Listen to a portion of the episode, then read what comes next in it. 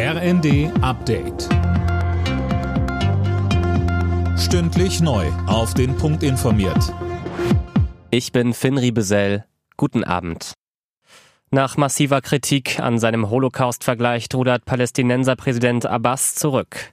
Er habe bei seinem Besuch in Berlin die Einzigartigkeit des Holocaust nicht in Frage stellen wollen. Tom Husse, auch über die Reaktion von Bundeskanzler Scholz wird weiter diskutiert. Ja, richtig. Der Kanzler hatte sich nämlich erst nach der gemeinsamen Pressekonferenz mit Abbas zu dem Vorfall geäußert und ihm dann erst widersprochen. Dafür hat sich Scholz mittlerweile entschuldigt. Er hätte sofort reagieren sollen. Das findet auch der Zentralrat der Juden.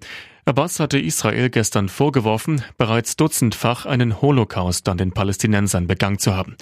Israels Regierungschef Lapid sprach von einer ungeheuerlichen Lüge. Die Mehrwertsteuer auf die Gasumlage muss sein. Dafür gibt es andere Wege, um die Bürger zu entlasten. Das hat die EU-Kommission betont und Deutschland einige Vorschläge gemacht, so die FAZ. Demnach schlägt Brüssel vor, die zusätzlichen Mehrwertsteuereinnahmen an die Haushalte zurückzugeben. Der Verfassungsschutz warnt vor Extremisten, die den Ukraine-Krieg und seine Folgen für ihre Zwecke nutzen wollen. In Deutschland würde sich eine radikalisierende Minderheit in Stellung bringen, sagte Verfassungsschutzpräsident Haldenwang.